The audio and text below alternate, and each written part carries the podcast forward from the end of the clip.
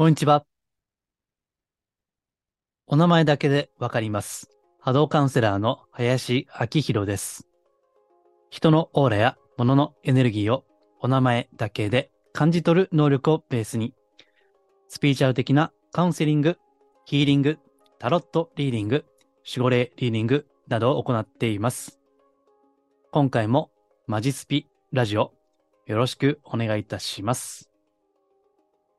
もうあっという間に年末ですけども、いかがお過ごしでしょうか？えでは、今回はですね、今、これは、ポッドキャストでも配信していますし、YouTube 等でも出しています。YouTube でご覧の方は、今、私の過去のブログの画面が映ってるかと思います。えもしよろしければ、YouTube だとですね、文字情報とえ耳から音声ですね、両方でえ学んでいただけますので、えお好きな方ですね、ながら聞きでも結構です。では、今回のタイトルですね。えご覧の通り、世界平和の祈り入門、その8。え今回で最後ですね。まあ、今後また出すかもしれませんが、一応はここで一区切りです。え注意点として、祈りの内容が簡単であるため、深い意義を忘れがちになり、安易な方向に流されやすくなる。まあ、だから注意しなければいけないという内容ですね。えーこの世界平和の祈り、まあ、非常にお勧めをしています。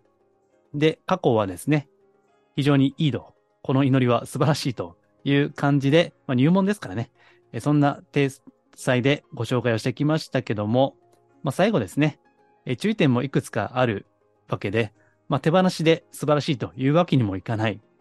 えー後でも言うかもしれませんが、えー実はこの祈りというのはですね、まあ、簡単なんだけども、難しいんですよ。えーそれを、まあ、肝に銘じる必要があるのかなというふうに思っています。えーでは、本題に入る前に、えー簡単にお知らせですけども、えーこの世界平和の祈りの過去、セミナーをしたことがあるんですね。で、その音声をですね、今出しています。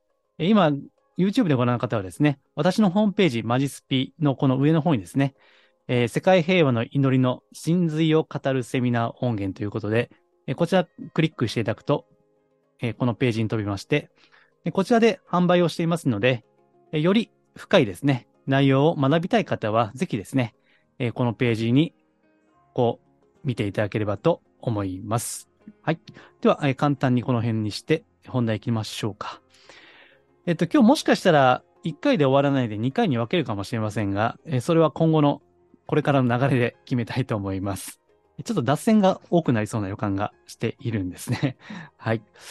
えーではですね、えー YouTube でご覧の方はホームページを映しながらやっていきます。えー祈りの注意点ですね。えーでは、まず世界平和の祈り、せっかくなので、えー唱えてから始めましょうか。世界人類が平和でありますように。日本が平和でありますように。私たちの天命が全うされますように。守護霊様、ありがとうございます。守護神様、ありがとうございます。えーどうぞ今回語る内容ですね、えー導いてください。といった感じで始めていきます。えーでは注意点ですね。まあ、この目次にも書いているんですけども、今日は特に注意点1ですね。えそれは何かというと、祈るだけで、その他のことは何もしない。えこれは注意ですね。祈るだけで何もしないという方が、まあ、時折いらっしゃるんですね。えスピーチャル業界でもありますよね。宇宙にお任せとか、委ねるとかね。まあ、美しい言葉がいろいろありますけども、えーその子を注意しないと、お任せという名の放棄ですね。責任放棄。委ねるという名の怠惰、甘えですね。それがある。まあ、これがスピーチャルが役に立たないとか、場合によっては怪しいとか言われる理由の一つなんですよね。ですから、ここは本当に注意しないといけない。あの人は祈ってるから、あの人はスピーチャルやってるから、人格も、そして能力も、仕事もできる。まあ、素晴らしい方だというふうに言われたいわけですよね。ただ、そうでないケースがあるからこそ、怪しいとかね、役に立たないとか言われるわけです。で、それはですね、今に始まったことではないんですよ。ブログの最初にはですね、日蓮さんですね。あ日蓮さんといえば、法華経ですね。南無法蓮華経。あれを広めた階層の方ですけども、まあその方にね、あの、念仏無限地獄っていうね、言葉があるんですね。まあちょっとあの、念仏無限地獄章という、そういった文章があって、ちょっと音声でお聞きお聞きの方は漢字が難しくはあると思いますが、まあ、ちょっと音だけでも耳を傾けてみてください。ちょっと読み上げますね。念仏は無限地獄の強引なり。法華経は成仏、特道の直路なり。早く浄土宗を捨て、法華経を持ち、生死を離れ、菩提をうべきこと。というですね。まあ、ちょっと音だけ聞いてると よくわからないかもしれませんけども、要は念仏。まあ、これは祈りと言い換えてもいいと思いますけども、えー、念仏。まあ、ここでは南無阿弥陀仏ですよね。えー、といえば、もう前も説明しましたけども、えー、浄土宗、あるいは浄土真宗という念仏系の宗教ですね。で、その念仏を唱えているだけでは無限地獄だというふうに、まあ、ニジェンさんね、まあ、かなりあの、強烈な厳しい方なので、これをここ、今音読しましたけども、えー、そこでもだいぶ厳しさが波動としてね、えー、感じられるわけですけども、えー、無限地獄というのは、その無限の、こう、インフィニティな地獄ということではないんですね。え無限は、これはあの、え無、無はないの無ですね。えそして無限の限は間という字です。間ね。えそれで無限地獄と。インフィニティの無限じゃなくて えこの間がないということですね。えー、き着く間もないほどの苦しい地獄の世界というですね。え、そういった意味があるようです。まあ、要は、念仏唱えてると地獄に落ちるぞというふうにね、まあ、かなりきつい表現なんですけども、え、そうやっておっしゃっているわけです。で、え、この背景というのはですね、要は、その、今に限らず、昔から念仏を唱えているだけで救われると。えー、阿弥陀如来が救い取ってくださるということに甘えて何もしないと。だから強盗とかその罪を犯しても念仏を唱えているだけで必ず救われるんだと。だってね、あの、親鸞さんがおっしゃってますよね。えー、これ有名な言葉ですけども、善人、なおもて王女を解く、言わんや悪人親と。だから、善人でさえ救われるんだから、悪人なんてね、救われるに決まってるやろと。そういうね、ちょっとニュアンス違うかもしれませんけど、ざっくり言うとこういった意味ですね。まあこれがあの有名な悪人でも救われるということなんですけども、で、これをですね、まあこの、まあ、宗教に限りませんけど、まあスピーチャルもそうですね。さっきのお任せとか、委ねるもそうですよ。自分の都合のいいように解釈をする。ね。まあ、これは、あの、油断するとあるんですよね。で、都合よく解釈して、念仏を唱えるだけで、じゃあ罪を犯していいんだと。人を殴ってもいいんだと。ね。まあ、そういったことね。あるいは、念仏を唱えるだけで何もしないということですね。あこれはね、非常にあの、戒めることなんですよね。で、それがあっておそらくさっきの日蓮さんですね。激しい言葉を吐いておられるわけですけども、世界平和の祈りに関しても、祈るだけで何もしないという方が、時折と言っておきましょう。時折ね。もしかしたらもっと多いかもしれませんが 時折ね、いらっしゃるわけです。で、祈りというのは、世界平和の祈りに限らないんですけど、祈りは根底なるものですよね。動機、その行動の動機となるものですね。それを根底として普段は当たり前の日常を送ったり、仕事をしたり、家事をしたり、えそういった日常を送ると、やるべきことはちゃんとやるということが大事なんですね。えところがですね、あの、祈りは素晴らしいってね、言う方いらっしゃいます。いいんです、それはね。うん、祈りは素晴らしいと思いますよ。けど、祈るだけなんですね。あの、これはね、あの、さっき、え日蓮さんが念仏無限地獄と言いましたね。で、これブログには書いていない いないんですけど、祈り地獄っていうのがありましてね。これ祈るだけで何もしないっていうね。これを祈り地獄と。要するに、なんかやってる感じはするけど、実際に現実が、物事が動いていかないってね。まあこれは地獄ですね。ね。まあその痛みとか苦しみとかね、そういったのはないかもしれませんけど、どうでしょう？何も現実が変わっていかないっていうのはある意味地獄ですよね。うん。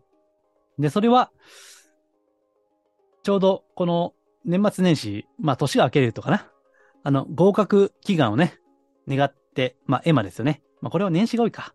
初詣なので、えエマ、ね、あの、これからあると思いますけども、えそうやって神社に合格祈願を祈るだけで、肝心な勉強は全然しないというね。そういった受験生に似ていますよね。うん。まあ、こういった過ちがあるわけです。で、え世界平和の祈りもですね。えただ、守護霊様、ありがとうございます。精進様、ありがとうございます。もうね、あざーすって感じですよね。もう表面的な感謝をするだけで、え何もしないですね。だから、家宝は寝て待てと言いますけども、ね。家宝は、あの、寝て待つのは、やることやってからですよね。だから寝て待つわけですよ。それがね、何もしないで、ただ寝ているということね。えーそれがあるわけですね。ただまあ、スピーチャル業界でも、この、宇宙さんが働いてくれるとかね、えーお任せしていれば、宇宙さんが何とかしてくれる、自動的に働いてくれる、あとはベルトコンベイに乗っ乗ったような気持ちで、こう、ただ静かにしていればいいみたいなね。まあそういったことをおっしゃる方もいるわけですけども、まあそれはね、だいぶ、うん、注意しないといけませんね。そういったことがね、結構平気で語られることもありますのでね。うん、ただね、あのまあ、これ前もどっかで言ったような気がするんですけども、何か、まあ、スピーチャル業界もそうですけどね、何か成功してる方とかね、まあ、売れている方っていうのはね、みんなね、努力してます。うん。表では委ねるとか、お任せとか言ってますけど、本当は努力してますから。ね。あの、これは実際聞いたこともあります。うん。あの、売れてるとかですね。だからね、あの、本当に騙されちゃいけませんよ。あの、やるべきことをちゃんとやってる人が、ちゃんと、こう、売れたりね、成功したりされていますんで。だから、まあ、こういったことを真に受けて都合よく解釈すると、えーそれが堕落する原因になるわけですね。で、それが祈りの地獄なんですね。さっき言った念仏無限地獄ということですね。で、それを根底にするというのは、まあどういうことかというと、まあこれは大事なことなんで、えーブログでも書きましたけども、祈りというのは何か。で、これ、入門編の最初の方にですね、え神なるもの、仏なるもの、大いなるものに、まあ自分を投げ入れるですね。それが祈りなんですね。まあそれを心を合わせるという言い方でもいいと思いますけども、で、そこで、その神とか仏を信ずる。えーそのことを通じて、その力ですね。この大宇宙を作った源、根源、そのパワーですね。えそこに触れる。それを通じて自分の生命力を高めたり、自分の命、心を深める。えそういった試みなんですよ。じゃあそれ何のためにするのかということなんですね。で、それが、目的が大事なんですね。うん。ですからね、よく、うん、まあ、インスピレーションというのは霊感ってね、日本語では言いますけども、まあ、祈った結果ですよ。その、インスピレーションが降りてくるとしたら、いろんなアイデアが湧いてくるとしたら、その、それを何か形にしないといけませんよね。それは。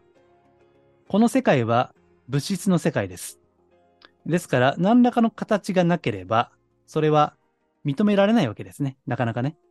だから私もこうやって言葉にしてまあ、ある意味では形にしているわけですよね。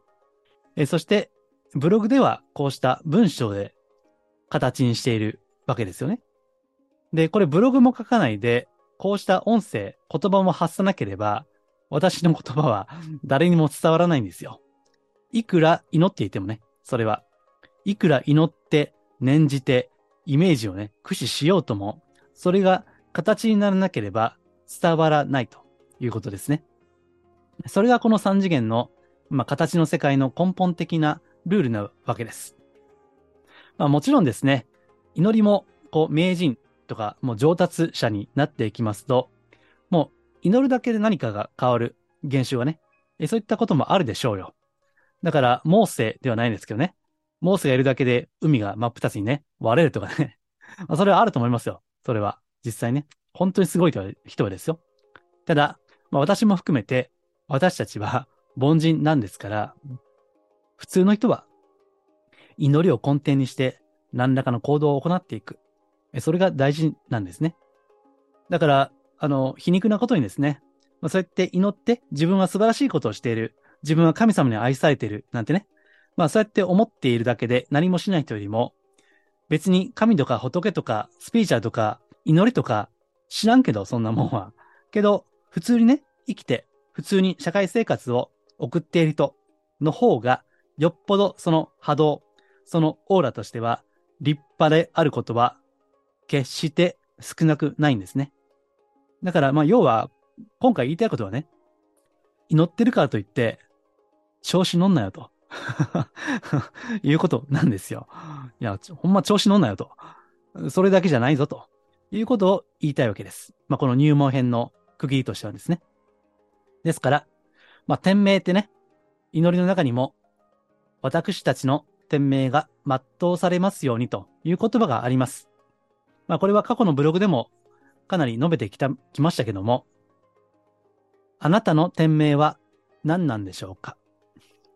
具体的な天命は何なのでしょうか？まあ、天、天命というのは天の命令でね、天から問われていることと言いました。だから、それは必ずしも具体的な仕事とか、具体的な役割ではないんですけども、ただ、せっかくこういった祈りをね、素晴らしいなと思って祈っておられる、あるいはこれから祈りたいとすれば、天命は最初抽象的でもいいんですよ。最初はね。ただ、本当にそれを志すのであれば、祈るのであれば、具体的な目標や方向性ですね。えー、それを心に抱いて、具体的な実践や努力、工夫を積み重ねていくことが大事です。ですので、あの、過去にね、実際祈ってる人ですよ。ご相談を受けたことがあるんですけどね。その中で、まあ特徴的だったなと、今振り返っても思うこと。それは、婚活のご相談だったんですね。でね、これなんで覚えてるかというと、なんか、あの、私パートナー見つかりますかということじゃなくて、私、お嫁に行けるでしょうかっていうね、ちょっとあの、昭和、昭和的な香りのする表現で聞かれたので、未だにちょっと覚えてるんですね。なんか、お嫁に行くってあの時言われたな、みたいな。なかなか最近使わないじゃないですか。お嫁に行くってね。うん。まあですからよく覚えてるんですけど、もうその方もね、祈りっていうのを実践している方だったんですね。えー、けど、なかなか、まあ、パートナーってのは見つからないと。で、なんかやってますかと。それね。今、具体的にね。そしたら、やってないって言うんですよ。うん。で、まあ何、何もやってないくて祈ってんだけど、まあ見つかりますかねということですね。だから、さっきの受験生と同じで、えー、合格を祈願するけど、その漢字の勉強していない受験生と同じで、まあ、たとえね、その、婚活で、まあ、自分磨き、まあ、それをやってるとしても、実際に出会いを作っていくためには、うん、結婚相談所なり、マッチングアプリなり、あるいは友達にね、なんか合コンとかあったら、紹介してって声かけるなどしてですね、なんか行動していく必要があるわけじゃないですか。けど、やっぱりそういった、さっきも言いました、この三次元の世界は形の世界ですからね。形を何とかしなければ、ほとんど何もならないわけです。まあ、ところが、その祈りというのを根底に、本当に深く深く祈って、そしてその形も何何かしらをね、対応していくと。そうして初めて、まあ、祈りの力がスムーズに流れていくということはあり得るでしょうね。ところが、最初のスイッチをひねらなければ、そのエネルギーの流れ、回路をどこかで作っていかなければ、せっかく大きなエネルギーも流れていかないんですよ。まあそれはね、あの、これ聞けばなんかわかるじゃないですか。おそらくね。まあそれはそうだなと、多分思うと思うんですよ。聞くとね。これ他人がやってるとわかると思うんだけど、いざ自分のことになると、できなくなるんですね。客観的に見ればわかるんですけど。だから、これは引き寄せの法則もね、まあブログには書いてませんけど、そうかもしれませんね。引き寄せでね、こう、すごいイメージしてね、なんか、すごいお金がこう降ってくるとか、もう昔のあの、少年漫画じゃないけど、ジャンプとかね、なんか、札束のお風呂に入ってるのね あれ、あの、男性向けのやつではあるんですけど、そういうのはね。でそうやって、札束のお風呂に入ってるってね。で、それをいくらイメージしても、何も行動しなければ、何もならないですよね。で、そのイメージだけはもう完璧に描いてると。で、そういった人がいるとすれば、もしその人にアドバイスをするとすれば、いや、なんか仕事やればってね。うん。そんなに儲けたいんだったら自分で会社でも起こせばということは多分、アドバイスとしてね、言うと思うんですよ。それはね。ところが、自分ごとになるとなかなかわからない。えー、さっきの婚活の話に戻れば、まずはエントリーするとか、まずは連絡するとか、ね。そして会うという、まあそれがないとなかなか現実は厳しいですよね。ところがですね、これなんで祈って何もしないか、そういう人が時々、まあ時折と言っておきましょうか。時折ね、出てくるかというと、やっぱりね、何かしら行動するというのは、痛みが伴うんですね。当然、成功は誰しも約束されていないわけですから、最初は失敗することもあるでしょうね。で、それやっぱ怖い、ね、傷つくわけですよ。まあ、それを本来は乗り越える力を自分の中で生み出すための祈りなんだけども、その目的が失われて、ただ祈ればいいということになってしまう。えですからね、その行動することへの恐れ。だって一生懸命ね、いろんな人に会っても、まあ過去もですね、うん、50人ぐらい会ったけど、撃沈したっていうね。これは他の方ですけど、そういった婚活のご相談もありましたね。うん。だからそんだけ、まあこれは、うん、就職活動もそうでしょうね。新卒で、まあ中東でもいいんですけども、転職活動就職活動するんだけど、もう何十社も断られた。まあそうするとね、やっぱり、あ、どうせ無理なのかな、と思うし、もう私、年だからな、とかね。まあこれは中途採用もそうですね。もう俺、50過ぎたからな、とかね。まあそんな感じで、こう、諦めてしまう。あるいはもうやる前から、そういった姿が恐れとして浮かんでくるから、やめようということですね。まあそういったことがあるんですよ。だから、祈っているからといって、現実は動かないし、祈っているからといって、心の中がもう勇気凛々でね、もう元気、明るさに満ちているということではないんですよ。ただ、たとえ100の恐れや痛みがあったとしても、希望が1でもあれば動けるわけですね。1、1%でも希望があれば動く。で、その一歩踏み出す勇気。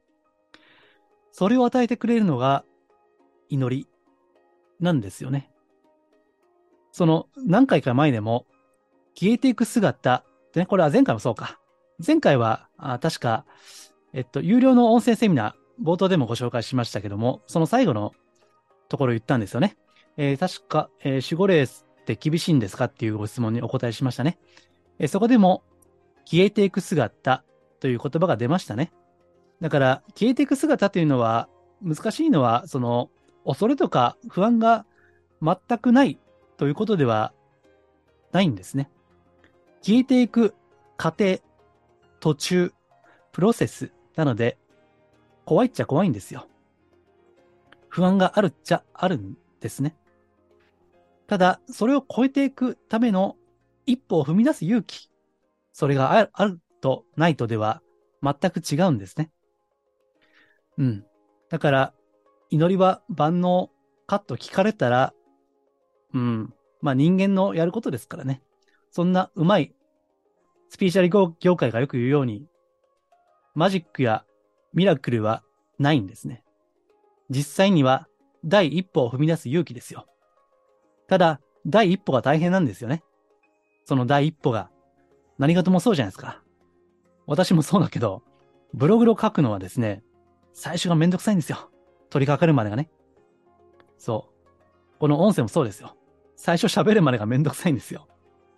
だから、あの、仕事のコツは、これはね、ブログに書いてませんけど、確か昔読んだ、えーっと、幸福論、えーっと、ヒルティっていうね、えーこれスイスの人でしたっけね。確か岩波文庫とか入ってると思いますけど、えヒルティっていう人の幸福論っていう本がね、まあ古典ですね。えそれがあって、その最初の第一章で仕事のコツっていうのが書いてあるんですけど、その仕事の最大のコツは何かそれは手をつけることだと。って書いてるんですよ。手をつけることだと。これはどうですか？ちょっとわかりません？非常に。だってやることがめんどくさいですよね。やるのはね。ただ一回やったらなんかスムーズにそのまま行くってないですか？うん。私過去10年ぐらい営業やってましたけど、難しいのはお客様と喋ることですよね。まあアポを取って訪問すると。ここがすごい難しいわけですよ。だからね、まあ私も時折営業の電話とかメールとか来ますけども、まず出会うことが難しいんですよね。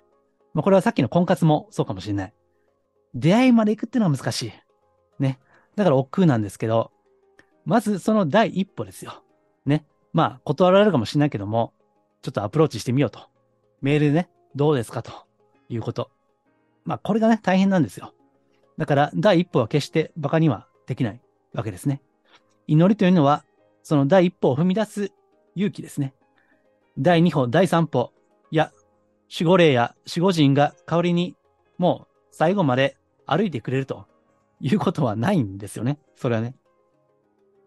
うん。まあ、それは注意しないといけませんね。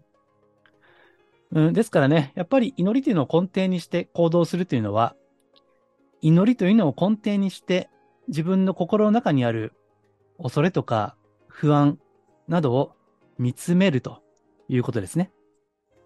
まあこれはあの、創始者のご井先生もね、同じようなことをおっしゃっていて、まあ同じようなこととか私はそれから、そこから学んでいるわけですけども、うん。反省が大事だというおっしゃるわけですね。反省がね。だから、一日振り返って自分は本当に神様に恥ずかしくない行いや言葉っていうのをちゃんとしていたかどうかですね。まあ、何事をするにしても、特にこの祈りはね、あの、簡単だから、難しいんですよ、逆にね。えー根底には、ここにも書いてますけども、えー真摯に自分を見つめる力ね。まあ、それがなければ、うん、あんまり意味がないと思いますね、個人的には。だから、まあ、ブログには書かなかったんですけど、あの、祈っているけど、ちょっと、んこの人どうかなという人も、まあ実際いらっしゃるんですよね。祈りは素晴らしいと言っていながら、ちょっとこの人の言動、なんか、もやもやするなってね、いうことはあるんですよ。それは。だから、まあ未熟な私たちですから、祈りを根底にして、だから祈りながらね、本当は自分のそういった内面を見つめるということが大事なんだけども、まあ祈ってることだけで自己満足をするということですね。まあそれが本当に難しいんですね。これ聞けばわかるでしょ？さっきも言いましたけど、聞いたら、ふむふむ、なるほど、そうか。いや、確かにそうだなと。多分思うんですよ。だから何度も言ってますけど、自分のことになると、それを忘れるんですね。これは本当に注意しないといけない。だからその結果として、祈ったふりをしているだけでは、現実は決して変わらないわけです。だから、うん、祈っているんだけど、現実が好転しません。ということ、ご相談もあるわけですね。まあ、それは、あの、前もちょっと言いましたけどね。その、世界平和の祈りの根底にある価値観。この世の中のすべての苦悩は、過去世から現在に至る誤ってる、まあ、間違った思い方、考え方、それが現実に現れていくんだということね。だからもしかしたら、その、まあなんか知らんけども、詳しくは知らんけど、過去世というやつ、まあ前世か知らんけども、そこでなんかやったことがね、もしかしたら深いのかなと。うん、いろんな罪を犯したのかなと。だからなかなか祈ってもうまくいかないのかなというふうに思うかもしれません。まあそれもある。人によってはね、ケースバイケースですから、ま、ここでは、あの、個別に見ていかないといけないんですけど、まああるでしょうね、それは。けど、まあそうじゃなかったとしたら、祈ったふりをしているだけ。単に、まあスピーチャル業界にもありますよ、それはね。えー、スピーチャルやったふりっていうね。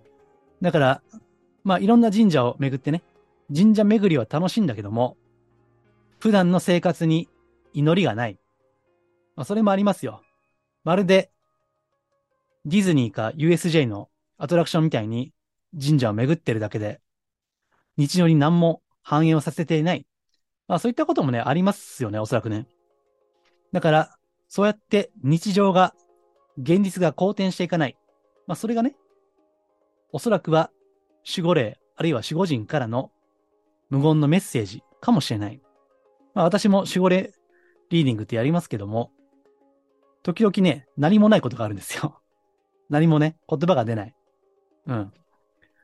実はでもそれが最大のメッセージっていうこともね、まあ、そこまでね、あの、無言の場合っていうのはだいぶきついんで、それは。うん。あの、まあ、逆に無言の場合は、それだけ期待値がある、裏返しでもあるんだけども、要は、気づけよと。早く気づけよということですよ。それね。うん。だからその時に、あ、これは自分がまだ本気じゃないと。まだポーズだけで祈ったふりをして自己満足をしているだけだと。まあ気づけたらね、いいんですけど、まあそれもなかなか難しいんですよね。自分はやってるつもりなんですっていうところで止まってしまう。ね。まあそれは、やってるふりっていうのはね、気持ちいいんですよ。これはね。その自分はやってるつもりっていう思いは、エゴにとっては、まあ、気持ちがいいわけですね。うん。まあね、こういったのは、あの、深く言っていくと非常にいろんなことが喋るんですね。まあ、これあの、さっきもご案内しました通り、えー、世界平和の祈りの真髄を語ったセミナーではね、過去一番びっくりした事例を 述べたんですけども、まあ、祈ることだけで満足するっていうのはね、非常に、まあ、気をつけていかないといけないということですね。はい。えー、では、今回はですね、まあ大事なことなので、やっぱり2回に分けて話しましょうかね。うん。まずは、その世界平和の祈りのこの注意点として、祈るだけで何もしない。他のことはね。えそれは本当に注意しないといけない。祈りは根底にして何かをする。こういった肉体を持ってね、生きているわけですから。仕事のある人は仕事をする。家事のある人は家事をする。で、まあ、もし、もしですよ。もう、定年でね、定年退職されて、もう、あと静かに余生を暮らしていらっしゃる方とか、まあ、とはいってね、あの、定年退職された方も、今は元気ですけどね。えその、そういった方とか、あるいはご病気の方とかはね、そういった方はいいですよ。そういった方はね、逆に祈りに集中するっていうことが、その方における天命にとっては大事なことだと思いますが、もし何か具体的な仕事なり、目標なりを持てるのであれば、それに向かって祈りながらやっていく。そこで初めて祈りのエネルギーというのは回路が作られて流れていくということですね。すごい大事なことなんで、これはずっと、それこそ10年、20年、30年、祈ってる人でも、うん、まあちょっと怖い話ですけども、祈り、祈るだけで自己満足しているっていうのは、あの、実際あります、それは。あの、波動を見ればわかります、それはね。まあ、恐ろしい。ある意味では恐ろしい。だからこそ、日蓮さんは、念仏は無限地獄なりとおっしゃったわけですね。まあ、この言葉の意味をですね、えー、ちょっと味わってみてですね、ねせっかくこうした、まあ、祈りね、今日でもう8回目ですけども、えー、ここまでお聞きの方は、やっぱりもう、えー、興味を持っていらっしゃると思うんで、最後、この注意点ですね、え、お気をつけになってくださ。い。このマジスピラジオは、真のスピーチュアル、また、脱お花畑スピーチュアルをテーマにお届けしています。えー、もっと詳しい情報等はですね、えー、週に1回のメールマガジンで配信をしています。えー、概要欄からもご登録いただけますし、えホームページからもこういった形でですね、トップページにこの登録のフォームがありますので、よければご登録いただければと思います。はい。え、YouTube でご覧の方は、あぜひね、いいね、チャンネル登録、ちょっと初めて言いましたけども、よろしくお願いいたします。では、今回は以上です。ありがとうございます。